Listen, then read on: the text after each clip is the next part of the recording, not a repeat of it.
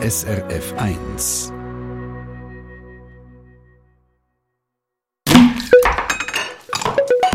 SRF 1. A point. Ende Jahr schauen wir in der Küche gerne mal ein bisschen auf das Jahr zurück auf die Beiträge, die in der Sendung Apua gelaufen sind. Das haben eure Kolleginnen und Kollegen von Apua gemacht. Der SRF 1 Food-Expertin Esther Kern zum Beispiel. Ihr ist ein Beitrag von ihrem Redaktionskollegen Mark Frederick Chapman besonders in Erinnerung geblieben. Mir gefällt die Sendung von Mark Frederick Chapman zum Thema Algen. Der Mark erzählt, was Algen überhaupt sind, was es für Sorten gibt und wie man sie brauchen in der Küche. Dann spannend und lohnt sich da mal reinzuhören. In einem Beitrag über Algen, wo mein Moderationskollege Stefan Siegenthaler vom Mark Frederick Chapman als erstes hat wissen welche Algen denn eigentlich überhaupt für die Küche geeignet sind. Also es gibt ja weit über Hunderttausende von verschiedenen Algen mhm. und äh, die sind verschiedene Größen, verschiedene Farben, verschiedene Formen und sie leben im Meer logischerweise, aber auch in Süßwasser, auf feuchten Böden oder auf äh, Oberflächen.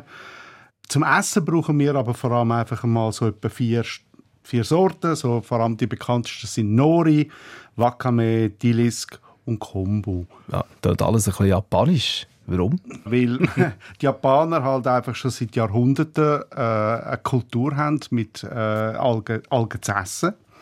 Ähm, und wenn man sich das mal vorstellt, die, die Inseln, die, vor ihnen ist der unendliche Pazifik und die essen 400.000 Tonnen Algen im Jahr. Das muss man sich mal das, vorstellen. Das ist sehr viel. Mhm. Also das heißt, das hat sie dann halt einfach auch zu Vorreiter gemacht und äh, ihre Küche ist sehr vielseitig mit Algen. Sie brauchen es frisch zum Essen als ein Salat, aber natürlich auch äh, zum Würzen, zum Verfeinern und, wie wir es halt eben auch kennen, zum Beispiel zum Sushi umwickeln.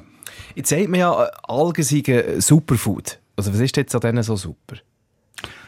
Also ich mag es ja, oder? Aber äh, einfach vom Geschmack her. Aber es ist natürlich eine Geschmackssache mhm. in dem Sinn. Aber sie sind natürlich extrem reich an Vitamin, Mineralstoff, Spurenelement und Protein. Und äh, das ist unbestreitbar. Also, meine, das, da sind sie halt dann einfach sehr gesunder Food.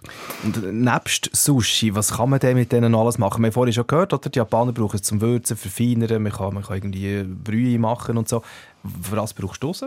Ja, ich habe auch schon selber Sushi gemacht. Also das heisst, da die Maki-Röllchen, wo man da äh, den Reis nimmt und irgendeinen Inhalt wie Fisch oder, oder Gemüse und dann die mit diesen Algenblättern umwickelt. Man eine halbe Stunde bäbelt, bis man ein Röllchen hat. also man kann alles fix fertig, also wie soll ich sagen, alle die Zutaten kommt heutzutage im Laden über. Mhm. Man kann also die Algenblätter, die rechteckigen kann man kaufen, den Sushi-Reis, den Reisessig, die frischen Füllungen logischerweise. Da muss man dann ähm, in der Fischabteilung sagen, man möchte es gerne für Sushi haben, mhm. damit es auch wirklich der frische ist. Aber man kommt auch die Bambusmatten über mit der Anleitung, wie man dann so eine, eine Rolle zusammenrügelt. Also es ist nicht mehr so eine Hexerei? Nein, man muss kein Sushi-Meister sein, um das zu machen. Ja. Also wirklich nicht. Und für was kann man es denn schon noch brauchen? Die Algen, jetzt eben für, für, Sushi? Also ich habe auch schon damit ein Risotto gemacht. Also zum Beispiel äh, Meerestier, Muscheln, Krevetten, Tintenfisch Dort habe ich dann vor allem so interessante violette Dillis gebraucht, äh, gekocht und äh, dann mit Risotto serviert. Und das schmeckt halt toll. Es ist anders, es ist ein anderer Biss und die Algen sind dann wie so ein Geschmacksverstärker. Mhm. Und kann man so äh, wirklich alles einfach zum Würzen brauchen? Ja, genau. Also man kann es auch zum Beispiel in eine Gewürzmühle abfüllen. Man kann so getrocknete äh, Algen ein bisschen kleiner brechen und dann in so eine Gewürzmühle tun und dann damit äh, Fisch oder was auch immer drüber würzen. Und, das finde ich sehr spannend, du hast sogar schon mal ein Brot gemacht mit Algen.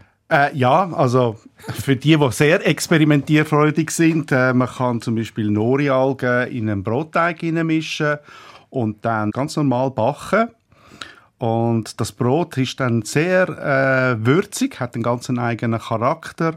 Und das passt, finde ich, noch sehr gut zu einer Suppe oder Käse oder Trockenfleisch. Mhm. Das ist, das ist mal etwas anderes. Ja. Ähm, jetzt nimmt mich nur noch etwas unter, nämlich die Herkunft. Kommen eigentlich alle Algen, die wir hier bekommen, aus dem fernen Osten? Nein, also ich meine, letztendlich wächst es an allen Küsten, wo es Küsten gibt, aber in Europa zum Beispiel werden sie in an der Atlantikküste, der Wilde in Irland geerntet, aber auch in Schottland oder in der französischen Bretagne.